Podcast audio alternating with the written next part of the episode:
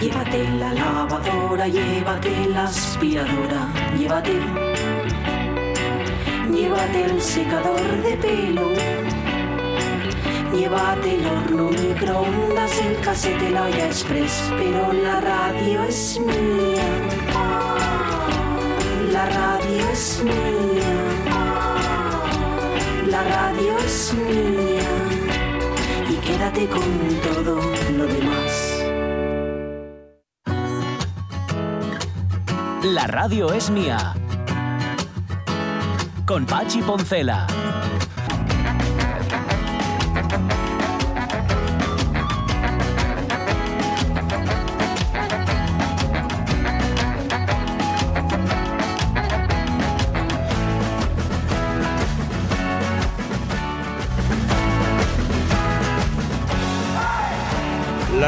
12 y cuarto de la mañana nos recuerda José Antonio, y de la radio mía, que Hilder fue candidato a Premio Nobel de la Paz en el año 1939.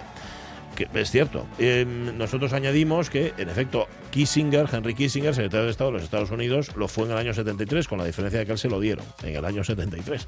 Bueno, la vida, la vida y así. Y los premios, generalmente, cuando sale el premiado o la premiada a recibirlos y dice aquello de no me lo merezco, tiene toda la razón. Lo que pasa es que no todo el mundo lo dice de corazón, eso de que, Claro. de que no me lo Oye, merezco. que, que, que el de Kissinger, hombre, el, el Hitler ya te- hubiera tenido o sea, muchísimo Bueno, más delito, bueno, literalmente. ¿no? bueno, sí. Pero el de Kiss- Kissinger tampoco está mal, ¿eh? No, no es el está mal. arquitecto- El arquitecto de todo esto de la Operación Cóndor. Sí, O sea, sí, sí, sí. Es el que, se- Claro. el, que, el que perpetró o el que ayudó a perpetrar eh, el fin, de la, el fin de- del gobierno popular de Allende y del propio Allende. Totalmente, así es, así es. Pero vamos, sin despeinarse, ¿eh? O sea, sin, sin inmutarse. Pero bueno, a ver, ta- también más, más cercano en el tiempo y, a ver, igual un poco eh, menos escandaloso, pero igualmente, en fin, cuestionable. Ujú. Le- El Nobel de la Paz lo tiene Barack Obama, ¿eh? Ah, también, también. Sí, pero Ujú. bueno, esto te lo dan, se lo estuvieron a punto de dárselo al rey Juan Carlos primero, primero Pues también, mira, ¿eh? ves, Sí, sí, en el año por- los 80. por- sí, sí, sí, sí, por el, por el golpe de por Estado, claro, 23F, por su papel golpe de Estado. Sí, es que Sí, sí. todos los Pero premios fíjate, ser muy a. Barack, a Barack Obama, ese Nobel de la Paz, Ujú, ujú. porque está clarísimo, a ver, a Barack Obama, todo, Barack Obama tendría que dar la mitad de su dinero y de Sí. sus premios al creativo o la creativa que le hizo lo de Jess Hooker. Ajá, sí, yo creo que sí. yo, yo creo que algo sí. Y la mayor parte de los políticos a sus asesores de imagen y, en efecto, a Sí, sus- sí. con los constructores Sí, de sus campañas. Eso es así. Bueno, em, oye, mm, música. Dentro de un rato viene Claudia García. Luego tenemos Mm. al Fullas Barnum, al mentiroso de Barnum. Tenemos tiempo, tenemos que contar algo del Facebook. No, no podemos estar. Lucía López Santos, Mm. que viene con redes sociales y novedades en Google. Pero antes. Jorge Alonso nos prometía música. El viernes queríamos que hubiera sonado esta música en la radio mía, pero no fue posible porque teníamos overbooking. Sin embargo, hoy sí, y queremos invitaros además a un concierto. Jorge, ¿qué es esto que suena?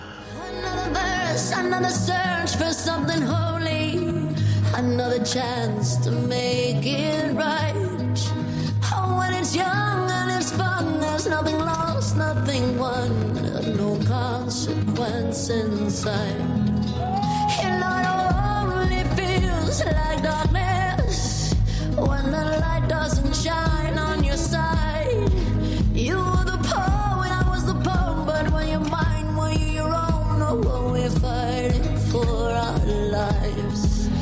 Bueno, esta voz que estáis escuchando es la de LP, eh, Laura Pergolizzi, que bueno, es una voz, diría, fácilmente reconocible, incluso eh, difícil de olvidar la primera vez que la escuchas o es la primera vez que la escuchas y que va a estar en Gijón el 6 de octubre en el Teatro de la Laboral. Así que vamos a hacer una entrevista que yo iré preguntando y iré respondiendo en inglés, pero no os preocupéis porque también vamos a hacer esto como los documentales de ir subtitulando las preguntas y las respuestas. Hi Laura, how are you doing? ¿Qué tal. Laura? ¿Cómo estás? Hey, what's up? How you ¿Qué doing? tal? What's ¿Qué going pasa? ¿Todo bien? Well, it's a huge pleasure, uh, to Es un enorme placer darte la bienvenida dentro de unos uh, días aquí en Gijón. Uh, I, guess, uh, Supongo que ya tendrías really bastantes ganas de girar con, con to tu último disco, your- your last tras LP. unos años tan, tan complicados. where, well, it? Sí, estuvo bien lo que, lo que fue preparar el disco mejor, con algo más de tiempo, eh, moldearlo antes de, antes de girarlo. Pero es una maravilla poder tocar en directo, eso desde luego.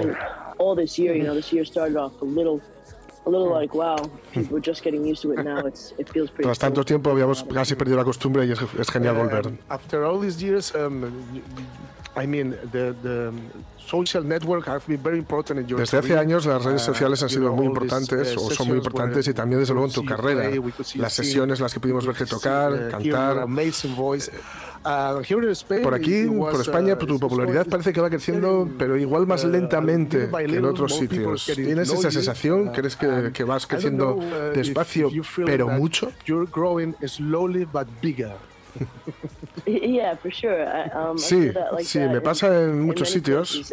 Um, realmente, pero está bien, está bien porque creo que a veces cuando vas más lento, eh, vas, vas, vas y, he tocado por todo el mundo, ¿no? Eh, sientes que la raíz um, es más fuerte, uh, más profunda. Uh, Yo ya estoy trabajando en otro disco que saldrá el año que viene y bueno, seguiremos construyendo, seguimos construyendo desde ahí. Eh, es decir, además que adoro a mis, a mis fans españoles, son alucinantes. Tras ser compositora para, para otra gente, para mucha gente, para muchos artistas, e incluso haber colaborado también uh, luego. en tus discos con otros artistas, ¿qué, ¿qué tiene este disco nuevo? ¿Qué hay de nuevo en este disco nuevo? ¿Se ha colado uh, lo que ha ocurrido en estos últimos años, la pandemia, etcétera, en este disco o has intentado mantenerlo fuera de él?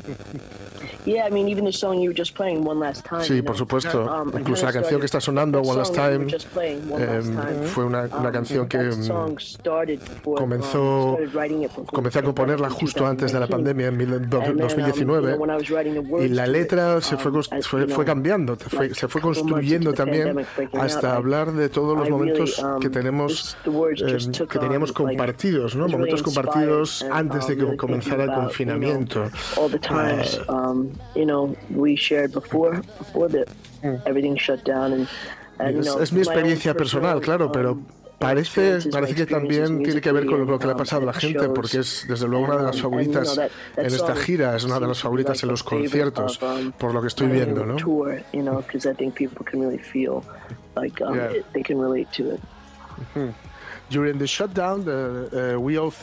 Durante precisamente el confinamiento, todos llegamos a darnos cuenta de uh, cuánto necesitamos, de cuán necesario es el arte, sea la música, el cine, la literatura, lo que uh, sea. ¿Crees que seguimos siendo conscientes? Uh, ¿Crees, ¿Crees que tratamos un poquito mejor a los artistas de lo que lo hacíamos?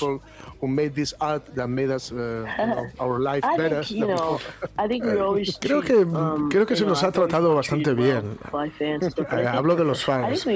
Pero yo creo que nos apreciamos más entre nosotros, que apreciamos más la comunión eh, que supone estar compartiendo con extraños, con gente que no conoces un mismo concierto, estar con, con gente en un, en un evento, compartiendo una experiencia que no necesita ninguna explicación, ¿no? Estamos juntos de, de un modo diferente al que compartimos, por ejemplo, en los grandes eh, almacenes, ¿no? en los, centros comerciales. Cuando es la música lo que nos une, también nos, reúne y nos une. Nos sentimos como si fuéramos casi solo una persona. ¿no? Sucede algo parecido a lo que, a lo que sucede, a lo que, a lo que ocurre en los comunión entre los, un equipo y sus seguidores. Yo no sigo mucho los deportes, pero durante el confinamiento veía vídeos de partidos y me encantaba esa sensación de la gente animando al unísono. Uf, qué, qué maravilla, esto es una experiencia maravillosa. Y la música tiene eso de compartir y además sin la, sin la competición, ¿no? Es, es una experiencia genial y, y esos momentos, y de, y de, eso va la canción, son a los que, a los que te aferras cuando llega algo difícil, ¿no? Son momentos que son, son oro puro. ¿no?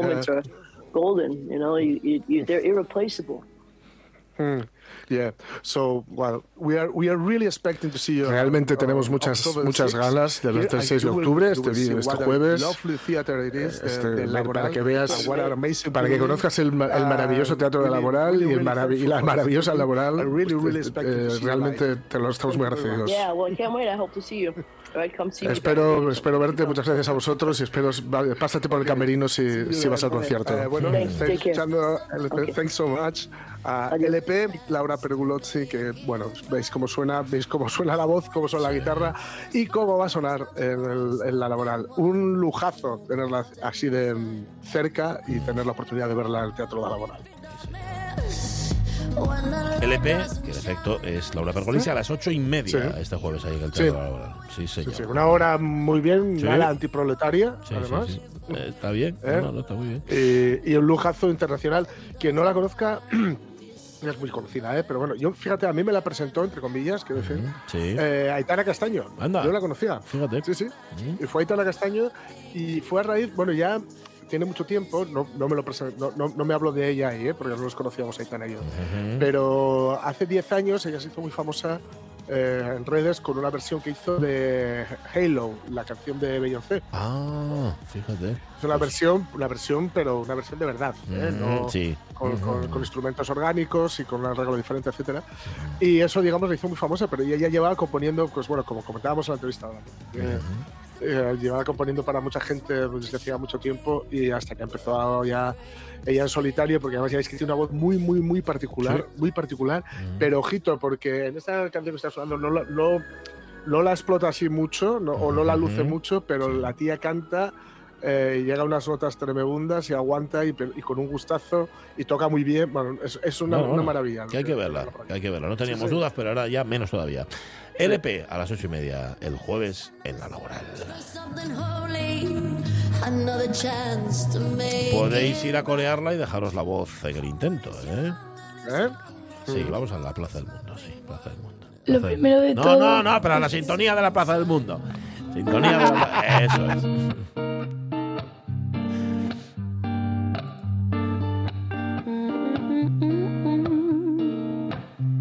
Hacer, tuvimos que hacer callar a Claudia García. ¿Te das cuenta? Ya, probetina. Probetina mía. Es que ella me da la impresión, me da la impresión de que estuvo estos días de festival, que no la riña la abuela, que igual sí la va a reñir cuando la escuche. ¿eh? Estuvo de festival y me parece que se entregó la causa. Claudia, dale. Lo primero de todo, ¿Ves? os pido disculpas ¿Ves? por cómo suena mi voz, pero hoy vengo a hablar de festivales y como buena periodista he tenido que ir a uno para documentarme. Así que este fin de semana pasado me he ido a Madrid Salvaje. Nunca había estado en un festival, pero he llegado a la conclusión de que, a grandes rasgos, podría equipararse a una celebración religiosa. Cientos, miles de personas agrupadas en un sitio movidas por la ilusión de tener a su ídolo delante y rendirle culto de alguna manera cantando sus canciones. Yo ya había estado en conciertos, pero lo de los festivales es una cosa aparte.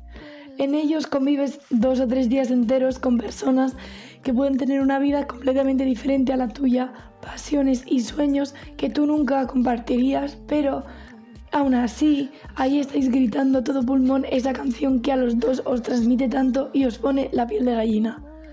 Y es que al final todo se reduce a eso, a compartir sentimientos, a darle tu botella de agua a una chica en medio de un concierto porque le ha dado un golpe de calor, a invitar a tu amigo a un trozo de pizza a la una de la mañana o a ver un concierto de dos horas de alguien a quien no conoces para que tu mejor amiga pueda llorar su canción favorita en directo. Porque al final eso es lo que cuenta, lo que compartimos con los demás y lo que les mostramos.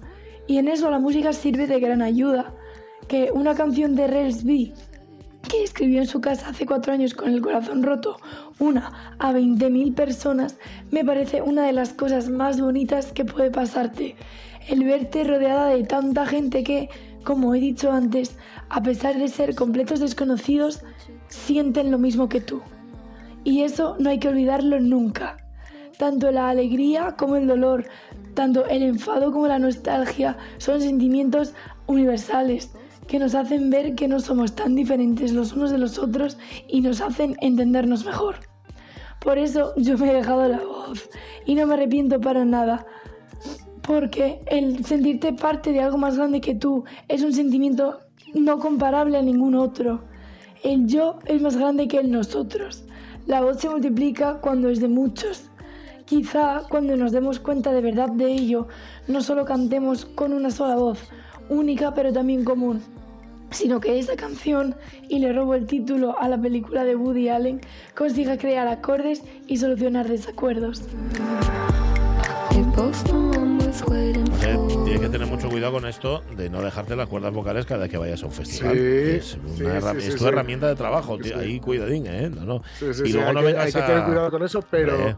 Oye, ¿qué razón tiene lo de lo común? ¿no? La celebración de lo común, incluso del dolor común, Sí. o del dolor que fue, que fue que fue solo tuyo y ahora ves que es común y que eso, eso mm, es tremendamente importante. Ya, ya, ya lo he dejado caer en alguna ocasión, Sí. pero mm, dentro de muy poquitos, y todo va bien, va a haber un documental que hable de la importancia de, de lo común y del festejo común, sobre todo eh, eh, para muchas cosas, pero entre ellas para sanar también. Pues fíjate.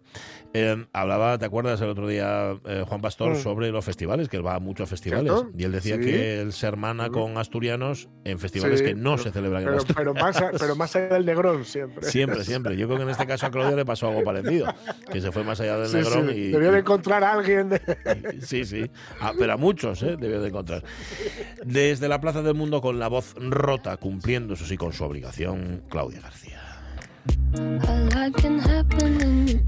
Las doce y media. Y ella tiene ya tiene una voz rota ya de por sí, Lucía López Santos. Sí, ¿verdad? Tiene como ese quejío, ese duende, ese algo, ese... ¿Cómo está Lucía López Santos? Muy buenos días. Hola, muy bien. ¿Y vosotros? Muy bien, Buenas, estupendamente bien. bien. Ayer, fíjate, hablando con el MIFIU, 16 años, ya sabes, de algo de lo que hablamos aquí en la radio mía el otro día, de esa... Es una red social, Virreal, ¿no? Hay que llamarla así. Sí, ¿eh? exacto. Eso es, eso es. Yo, Sí. Tú lo explicaste hace dos, eh, como un par de semanas, una cosa así. Sí.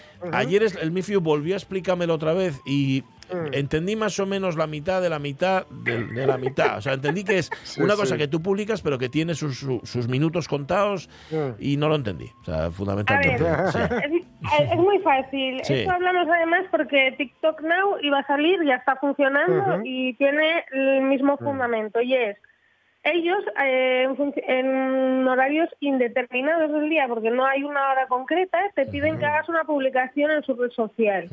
¿Para qué? Porque para hacer una publicación, digamos, entre comillas, espontánea, ¿no? De tal forma que sea la hora en la que sea, que ellos decidan, que cada día, un día es por la mañana, otro día por la tarde, otro día al mediodía, otro día vuelve a ser por la mañana, otro por la noche, eh, tú publiques una foto por delante y otra por detrás de la cámara del móvil, o sea, Sí. la del selfie y la cámara normal, lo que estás haciendo en ese momento.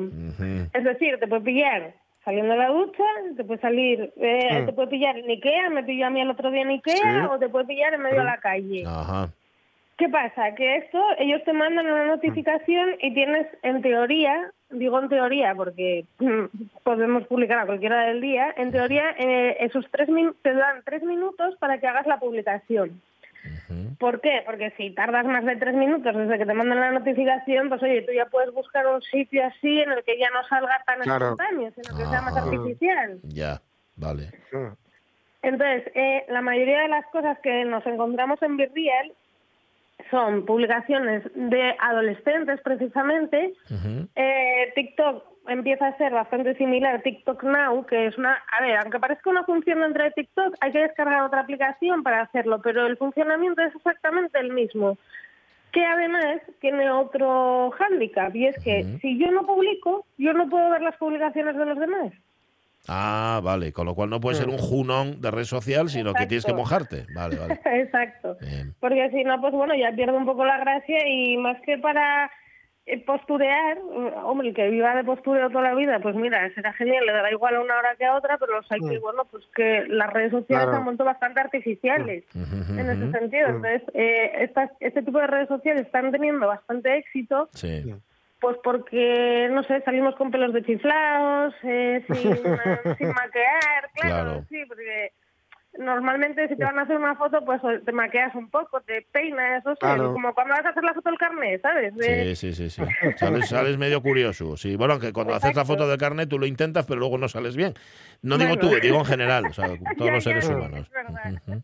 Vale, vale, vale. Entonces, bueno, buscan eso, ser eso, sobre todo espontáneos. Vale. Y bueno, está guay porque precisamente salimos de esos contextos de, de Instagram, de. TikTok, si me apuráis, o de Facebook. Ya. Y, y, de, y de postureo, o sea, menos postureo del que hay en cualquier otra red social. Eso está muy bien. Sí. vale. Bueno, pues ves, ahora ya lo entendí mucho mejor. Eh, es que ayer, es que publicó un día de estos, el- creo que fue el sábado, el Mifiu, después del partido, que por cierto eh, gan- ganamos al, al Vasoviedo. Aquí en Oviedo, además, y en Vallovín, y publicaron una foto en el vestuario, y en efecto, era, era las dos fotos, la foto de ellos haciendo el ganso en el vestuario y la foto de los que les estaban haciendo la foto en el otro lado. Y bueno, era Claro. una cosa así. Claro, claro. Yo no lo entendía, ahora lo entiendo un poquitín mejor. Pero vamos, que no me voy a hacer de birria, porque eso es para adolescentes, ¿no? Básicamente. ¿o A ver, no- sí, pero TikTok, acordaos, que también era para adolescentes de 13 Eh, a 18 años, eh, no vale. estamos usando Mm. todas las franjas de edad. Tienes Entonces, razón. bueno, Tienes razón. Vale, vale, vale. Eh, Bueno, hay que buscar nuestro nicho, yo qué sé, a nivel negocio yo lo veo interesante, porque imagínate que te pillan horario comercial y dices, oye, pues mira, tengo este, estaba haciendo el escaparate, ya. estaba, Claro. eh, Mm. oye, hay que buscarle su rendimiento también. Sí, sí. Ya, ya, ya. Bueno, mientras que sea de verdad que te pille y no que en algún momento la red social, ¿sabes? Haga negocio a base de eso. ¿A qué hora te gustaría que te pilláramos? ¿Sabes? Y te cobre por ello. Bueno, yo qué sé. Vamos a No, en principio, no, principio eso no. en principio no creo que puedas pagar. Vas a poder, a ver, vas- puedes hacer la publicación después de tiempo, en plan, pues oye, yo qué sé, estaba trabajando en el móvil, pero ahí ya perdemos esencia. Ya, es que no tendría gracia. Mm. Bueno, te he robado tiempo para hablar de lo que tú venías a hablar, que era de Google, ¿no? ¿Verdad? No pasa nada, no pasa nada. Y vamos a hablar de novedades de- en Google, en concreto en Google Maps, porque bueno, la semana pasada hicieron el evento de lanzamiento, eh, hacen todos los años un evento en el que cuentan qué va a pasar, ¿no? Sí. Entonces este año sobre todo a- eh, concierne al tema de Google Maps. Ujú. Empiezo por Maps, pero no es lo único. Ya. Entonces, eh, vale, si queréis que me enrollo, me cortáis. No, no te preocupes, que problema, so- somos especialistas en ello. Tú por eso tranquila, adelante. ¿Qué, Tú novedades incluye el Tú Google tira Maps? hasta que te digamos. Sí. Vale. Por ejemplo, incluye, incluye el Google Maps la novedad de no mandarte por, por lugares recónditos y porque no ha pisado antes la huella del Es ser humano. Google Maps ahora Bueno. sin precipicios. Eso. Eso. Muy bien resumido, sí señor. Exactamente eso no, pero sí que Sí. nos va a mandar una ruta alternativa en la que vamos a ahorrar dinero en gasolina, que tal y como corren los Bueno. tiempos, bien agradecido está, Bueno, está que bien. casi eh, estiman que se ahorre un 30% del, del combustible, ¿no? Que-. Y son rutas ecológicas, por así decirlo, eh, bueno, por así decirlo, no, es así. Rutas ecológicas que eh, ellos consideran que por el tipo de carretera o el tipo de tráfico o el tipo de vehículo que tengamos, pues que va a ser, eh, vamos a ahorrar hasta un 30%. Claro, esto va a depender principalmente del tipo de coche que tengamos, porque no es lo mismo, como sabéis, y no, me voy a- no entiendo de mecánica, ¿eh? pero bueno, lo básico eh, no es lo mismo un gasolina que un diésel, que por ejemplo, o un eléctrico, ¿no? Un eléctrico por ciudad es fantástico, pero a lo mejor para hacerte un viaje mm, Asturias-Andalucía, pues ya no es tan bueno porque tienes que ir haciendo paradillas. Entonces, Ya. claro, en función, no- vamos a poder insertar qué tipo de coche tenemos o qué tipo de consumible utiliza nuestro vehículo para que ellos nos propongan al- alternativas ecológicas. Que dices, jo, esto está muy bien por el medio ambiente, pero también está muy bien por el bolsillo, porque, bueno, claro. si de, de 100 euros ahorramos Sí. 30, pues Hombre. oye, ni tan mal. Vale. Entonces, bueno, eh, y otra, bueno, eso es una de todas ellas, ¿no? Eh, luego, Google Maps ahora está abarcando muchas más cosas de las que antes hacía, eh, y me explico. Eh, los pequeños negocios, y bueno, los grandes los medianos y de los de todo tipo, tenemos esa ficha de Google My Business, ¿no? Que era desde donde gestionábamos en el móvil, una, desde esa aplicación gestionábamos todo lo que ocurría en el negocio. Pues estoy hablando de reseñas, de mensajes que hacen clientes con con consultas y de información genérica. Todo eso se ha migrado a Google Maps. Y entonces a partir A- de ahí a ya empezamos... Maps. Vale, vale. Sí, a partir de ahí ya empezamos a meter un montón de, eh, de funciones más, ¿no? Una, por ejemplo, es el vecindario. ¿Esto qué quiere decir? El vecindario es, O sea, el vecindario es la forma de llamarlo, pues como para reconocer la función. No vamos a encontrar Google Maps, el vecindario, mm, no lo vamos a encontrar como aplicación, ¿vale? Pero si estamos buscando, por ejemplo, eh, en el llano, digo, eh, digo el llano en Gijón, pues porque... Vale, por porque ya en mi barrio. ¿vale? Vale. Exacto. Entonces, eh, ahí podemos decir, bueno, pues estoy aquí y quiero buscar una cafetería. ¿Cuál de este barrio en concreto es la que mejores reseñas tiene, la que, ma- mm, no sé, la que mejor pinta nos da desde Google, ¿no? Esto Sí. teniendo en cuenta un poco, mezclamos los 20 millones de contribuciones que hacemos los usuarios al día a Google y a negocios, junto con inteligencia artificial, que al final es decir, en base a nuestros gustos, que se los estamos diciendo a Google constantemente por las búsquedas que hacemos, en base a la ubicación geográfica en la que nos encontremos o decidamos buscar en Google, y en base a las opiniones de todos los usuarios, pues te dice, mira, el me- la mejor cafetería, por, por poner algo que sea así genérico, que hay bastante, ¿no? Eh, para ti es esta. Ujú. Y dices, ostras, pues mira, luego a lo mejor vas y no te gusta, pero Ya. eso ya es cosa de la inteligencia artificial. Ya, bueno. Eh, luego también podemos hacer otra búsqueda diferente, es decir, estoy buscando eh, un vestido para una boda, por ejemplo, ¿no? Y digo, vale, quiero subir. Eh, tengo una foto de ese vestido, la subo a Google y lo que hace es decirme qué lugares tengo próximos a mí donde puedan vender o ese vestido o similares. Ajá. La- Perdonar, ¿eh? sí, aunque Lucía, haya dejado de sí, fumar- Lucía. Ah, Hola. ahora estás limpiando, es que has dejado de fumar y entonces Eh, eso que te viene ahora No, es el proceso hace dos años, pero esto de la guardería es peor que el tabaco. no Ya, es sé- verdad, es verdad. No, no, escuela no, me- infantil, que no- escuela infantil, perdón. ¿eh? mejor la escuela infantil, mejor la escuela infantil que, que el tabaco, eso ya te lo digo yo, ¿eh? Mucho mejor. Madre, sí, Vale, pero vale. los virus vienen chunguísimos. Vale, vale. Bueno, Bueno, que eh, quieres comprar el vestido y te y te ahí está la tienda donde lo puedes encontrar o bueno, más parecido a lo que tú quieres, ¿no? Exacto. Y, y lo más próximo más a la ubicación desde la que tú estás subiendo esa es. foto. Dices, jolín, esto es práctico. Ujú. Estoy buscando o el vestido en infusión, lo que sea. Pues Bien. ya nos va a decir. Otra de las novedades es que vamos a tener vistas aéreas, que esto vamos a hacer como si estuviéramos volando en un helicóptero y viéramos pues eh, monumentos, que esto, a ver, es verdad que todavía no están todos ni de todas las ciudades, pero entras en, eh, en la Acrópolis de Atenas, pues ahí ya vas a poder ver, por ejemplo, todo con una vista de pájaro increíble y, y súper hiperrealista. Bueno. O sea, está muy bien. Bueno, como tú, que, que tú estás muy, que estás muy mal. Yo llevo tres semanas que no sé de dónde sale todos los que todos los mocos. Ya, ¿dónde tenías tú eso, verdad? los mocos salen. Ya, ya, ya. Me podía valer para algo. Está bien, Bueno, sí. eh, luego tenemos otro tipo de vista que va a ser la inversiva, ¿no? Esto es que, digamos, es una visión similar a la que acabamos de comentar, pero que eh, lo que nos va a decir es que añadimos información en tiempo real. Por ejemplo, eh, la temperatura del día, el volumen de tráfico que hay, eh, la densidad de población que hay en ese momento en esa zona en concreto. Y dices, joder, esto está muy interesante, Ujú. tengo que bajar a hacer recaos.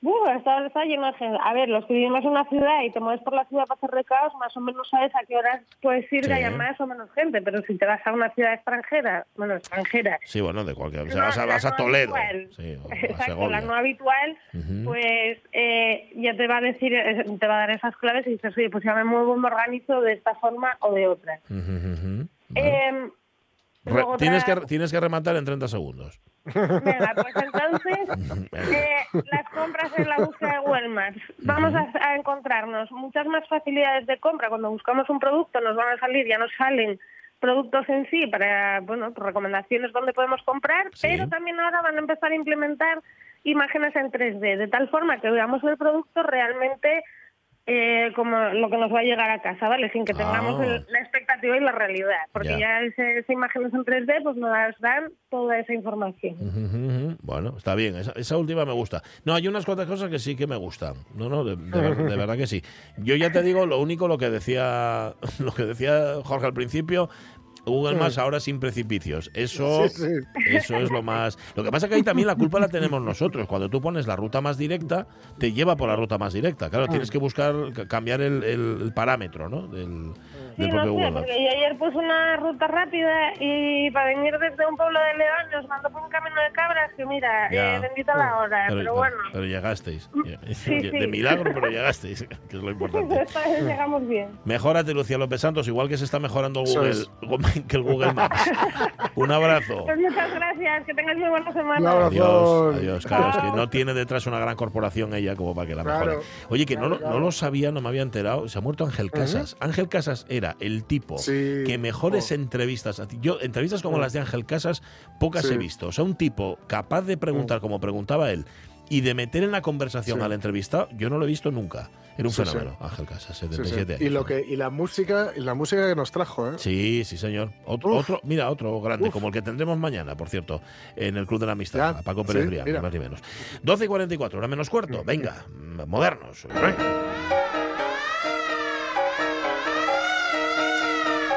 Con el gran, grandísimo Carlos Apeña. Carlos, ¿cómo estás? Muy buenos días. Bueno, pues un poco perdido por esto de los GPS. ya Me Ya, todo el rato. A la próxima oportunidad metas en una carretera. Eh, cé- Céntrese, céntrese, señor La Peña, le, le dice. Sí, sí. Pero llevan años diciéndotelo eso, ¿eh? Me da- Sí, sí, pero vamos, pero no, no soy capaz. ¿eh? Bueno. Debo ser un poco extremista. Puede ser, puede ser. Bueno, vamos a seguir contando, porque la semana pasada empezaste con ella la historia de uno de los empresarios de entretenimiento más notables de toda la historia. El norteamericano de Bridgeport, Connecticut, nacido en el año 1810, Phineas Taylor Barnum. Eh, hablabas el otro día de su gusto por el dinero, por ejemplo, de su habilidad para la publicidad y también del uso de la prensa en su provecho y, y esto es importante, de su poco respeto por la verdad, ¿no? Sí, vamos, porque para él lo que llamamos realidad se trataba de una traba, de un impedimento a la felicidad. Phineas Taylor Barnum sostenía que el arte más noble es hacer felices a los demás. Sí. Y si para conseguirlo tenía uno que ayudarse del embuste, pues, pues se mentía y todo está contento, ya está, ¿no? El lunes pasado ya pasamos un poco por encima de su infancia y de su juventud y, y de ese momento en el que siendo muy crío, ayudando a- en la granja de su padre, descubrió que odiaba el trabajo físico, una idea Ah. que se fortaleció cuando su padre le puso a trabajar con 12 años con el ganadero Daniel Brown. Con él vio por primera vez la ciudad de Nueva York, pero por mucho que le encantara Nueva York, lo de currar de ganadero era demasiado cansado para él. De hecho, vamos, él se conjuró para no volver a ejercer un trabajo físico jamás, y esto, a diferencia de otras promesas que se hizo, sí la cumplió. Mira, le influyó seguramente eso que se dice de que nadie se hizo rico trabajando, porque a él lo de ser rico sí que le tentaba, ¿no? Sí, sí, porque desde pequeño fue uno de sus objetivos, pero teniendo precaución, porque decía él, en cierto modo el dinero es como el fuego, un siervo excelente, pero un amo terrible. Mm. Hablábamos el otro día de la influencia de su abuelo, que era un tío tan emprendedor como especulador y también pues como, como Fullas, que también tenía ese nombre, ¿no? Fullas. Y la experiencia vino desde pronto, porque al, con cinco años eh, nuestro moderno ya se montó un negociete de vendedor ambulante de caramelos, con el que ganó su primer dólar. El comercio y la lotería fueron sus primeras vocaciones y dedicándose a ello descubrió algo que marcó su vida, que sin promoción, o sea, sin publicidad, algo terrible sucede. Nada.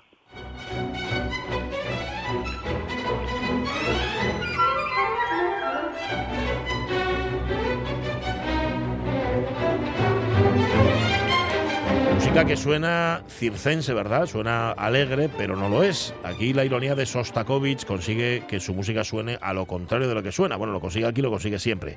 Este galop inicia el último movimiento presto de su sexta sinfonía, una obra que estrenó en el 39 en Leningrado con el pacto Stalin-Hitler recién firmado y con el director de teatro Besolov Meyerhold, del que ya hablamos aquí, gran amigo del compositor y viejo conocido de Modernos Otros Tiempos. Eh, por cierto, lo podéis encontrar en los podcasts eh, de Modernos Otros Tiempos. Bueno, recién depurado y asesinado. La versión que escuchamos es la de Bernstein con la Filarmónica de Nueva York, con su orquesta. Filarmónica de Nueva York era la ciudad de Barnum, ¿verdad? Nueva York. La semana pasada terminamos con la primera incursión de nuestro moderno Carlos en el mundo del espectáculo. Sí, acababa de cumplir 25 años cuando supo de la existencia de Joyce Heath, una vieja esclava negra impedida y demacrada que decía haber sido, hacía casi 100 años, la niñera Sí. de George Washington, el padre de la nación y el primer presidente de Estados Unidos. Su anterior propietario, el señor Lindsay, le enseñó a, a Barnum una factura que documenta documentaba que Agustín Washington, el padre del presidente, la había comprado en febrero de 1737 en Virginia a una tal Elizabeth Atwood. Contaba, constaba en la factura que la esclava Joyce Head tenía por entonces 54 años cuando empezó a cuidar al padre de la patria, lo que suponía que aquella mujer tenía la friolera de 161 castañas. Ajá. Barnum quedó fascinado con la historia y compró, la compró a Lindsay por 3.000 eh, dólares la mitad de los derechos de explotación de la niñera de Washington. Los, los socios compartían a partes iguales beneficios y pérdidas, pero nuestro moderno se encargaría de gestionar cómo y de qué manera se exhibiría a la anciana.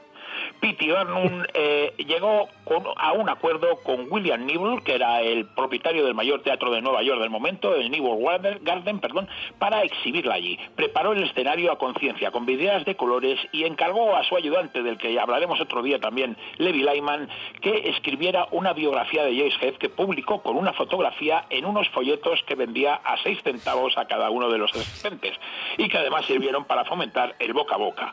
Y también además llenó la ciudad de carteles, consiguió aparecer en las portadas de todos los periódicos. Además dijo que los beneficios se emplearía en pagar la emancipación de los nietos esclavos de la mujer, cosa que como podéis imaginar era totalmente falsa. Bueno, era una campaña que no dejaba puntada sin hilo, o sea que el éxito fue bárbaro. El otro día hablaste de unos beneficios de 1.500 dólares a la semana, ¿verdad? Sí, sí, vamos, todo estaba pensado, pero, pero lo que no también valía, ¿no? Porque en Boston corrió el bulo de que el caso de la señora Heath era falso, que, que no tenía 161 años. Entonces, para desmontarlo, Barnum desató otro rumor, que en realidad no se trataba de la tía Joyce, sino que era un autómata que habían hecho a su imagen y semejanza. Vamos, estábamos en Boston, donde hacía poco había triunfado el circo de autómatas de Johann Metz, Metz, Ah. el inventor del metrónomo de Beethoven y constructor de los audífonos de Beethoven, que también pasó por, Sí, por, por por modernos. otros tiempos. Vamos, el éxito todavía fue mayor pensando que era un, un robot. Pero lo mejor de todo no fue obra de Barnum, sino del escritor escocés Laurie Todd. Todd descubrió que Joyce Heath llevaba 121 años fumando, lo que le sirvió para escribir en el Evening Standard un alegato a favor de los beneficios del tabaco para tener Bueno. una vida larga y prolongada. También el New York Sun empleó a la niñera de Washington para promocionar el fumeque.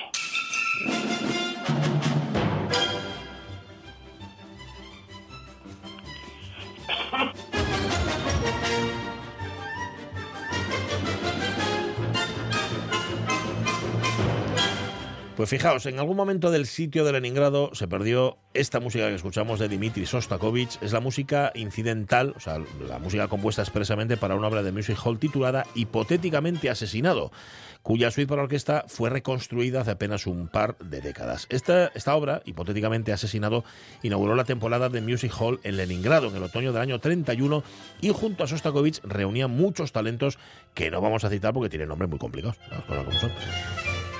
Bien, pese al éxito del público, esta obra que escuchamos no se reprogramó hasta 70 años después. Pero bueno, volvamos con Joyce Beth, que dada su elevada edad, me imagino que ya no duraría demasiado, ¿verdad, Carlos? Vamos, apenas pudieron ex- exhibirla medio año, porque la mujer enfermó y se murió el 19 de febrero de 1836 en la casa de Philo Barnum, el hermano de nuestro moderno. Allí fue enterrada, pero aún muerta tuvo una última actuación muy lucrativa para sus sueños.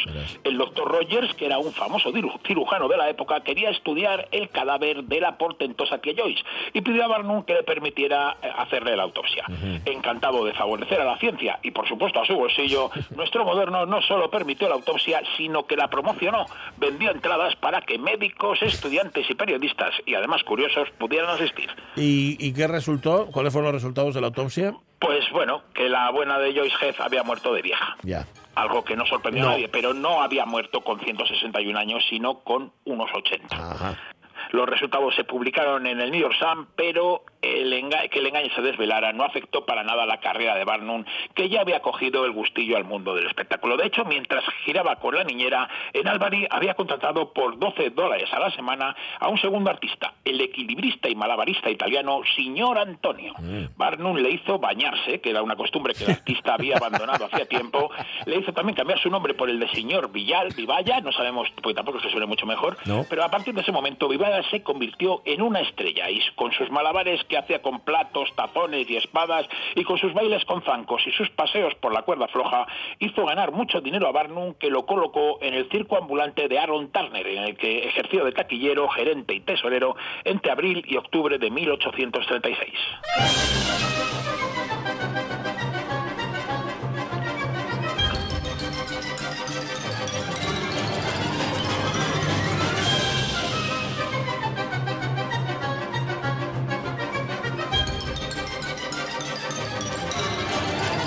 Esto sigue siendo música de Shostakovich. Seguimos escuchando números de la música incidental de Hipotéticamente Asesinado, año 1931. Y esta es la bacanal, es una música que gustó al compositor, como demuestra que pocos años después la incluyera en su segunda ópera, Lady Macbeth del distrito de Mensk, obra que escandalizó, acordados a Stalin y que casi casi le cuesta el pellejo al bueno de Shostakovich.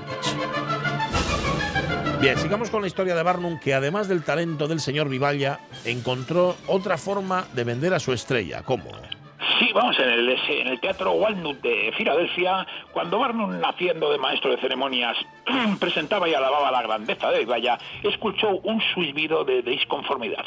La protesta resultó ser de otro artista de circo, de un tal Roberts, que aseguraba que podía hacer con la gorra lo que hacía Vivalla.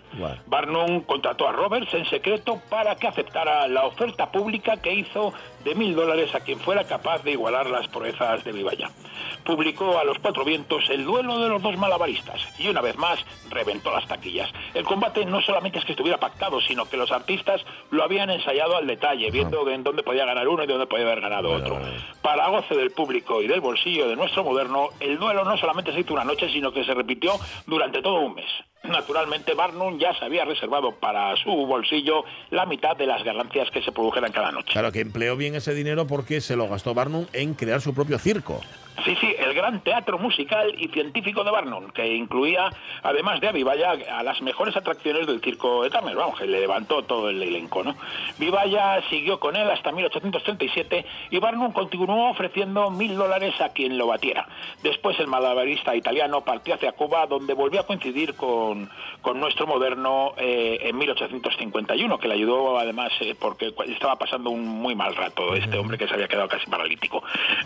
Los años del gran teatro musical y científico fueron de gira continua por Estados Unidos, primero en vagones de tren que después vendió para comprarse un barco, el vapor Ceres, con el que sorprendió a todo el mundo en 1868 en Nueva Orleans. Poco después regresó a Nueva York donde su esposa le dijo, oye tío, y vale ya, ¿no? Aquí te quedas en casa y déjate de tanta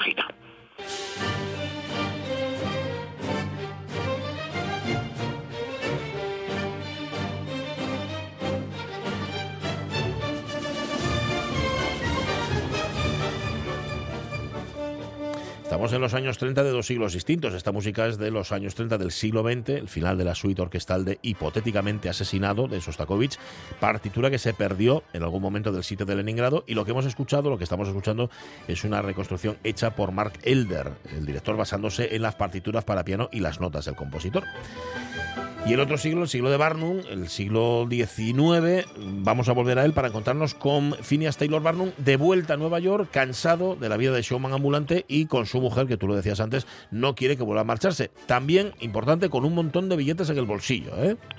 Sí, vamos, lo de querer de dejar de, el mundo de las giras, dejar de estar todo el día en la carretera, es una constante en su vida. Pero yo creo que Barnum lo decía siempre con la boca pequeña, porque a la mínima volvía a la carretera. Yo no sé si es que no aguantaba estar en casa o qué, pero Puede vamos, ser, algo así, le ¿no? picaba el líquido. Vamos, eh, pero bueno, en 1840 se quedó en Nueva York, se echó un socio alemán que fabricaba betún, un tal Proller, que Ah. se llamaba así, que se ocupaba de la técnica y nuestro moderno llevaba la parte comercial. Mientras fue así, las cosas les fue bien. Pero un día, Proller cogió, saltó al otro lado, se puso Mm. en la parte económica, hizo un desfalco de 2.600 pavos, se largó a Rotterdam y Mm. Barnum pues se quedó con las recetas del betún y, y sin un duro, ¿no? Pero prefirió eh, estrenar los 40 volviendo al mundo del espectáculo. Bien. Entonces alquiló el Vauxhall Garden y lo hizo teatro de variedades.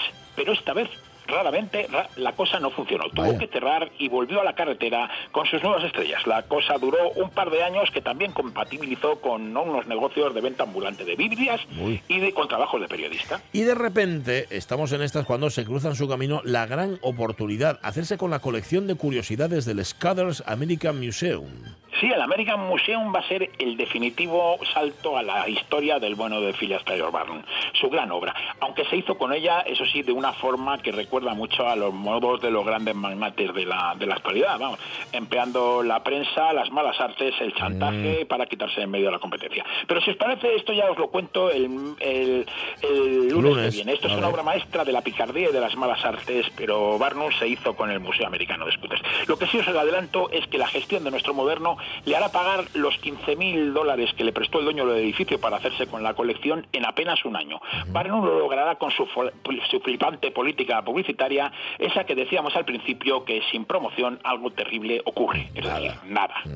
Pero esto lo veremos la próxima semana en la que conoceremos a personajes alucinantes como la sirena de las Islas Fiji, el general Pulgarcito, el más pequeño del mundo, los siameses Chan Yen, Madame Crufulia, la más famosa mujer barbuda, o por ejemplo, Azip, cabezada de alfiler. Recordando, por cierto, por adelantado, que en efecto tenía todas estas personas mm, como, como gancho, pero que luego él les pagaba bien y los cuidaba y los Mm. protegía y los tenía como a sus estrellas. Digo, Sí, es que digo claro, claro, pues sí.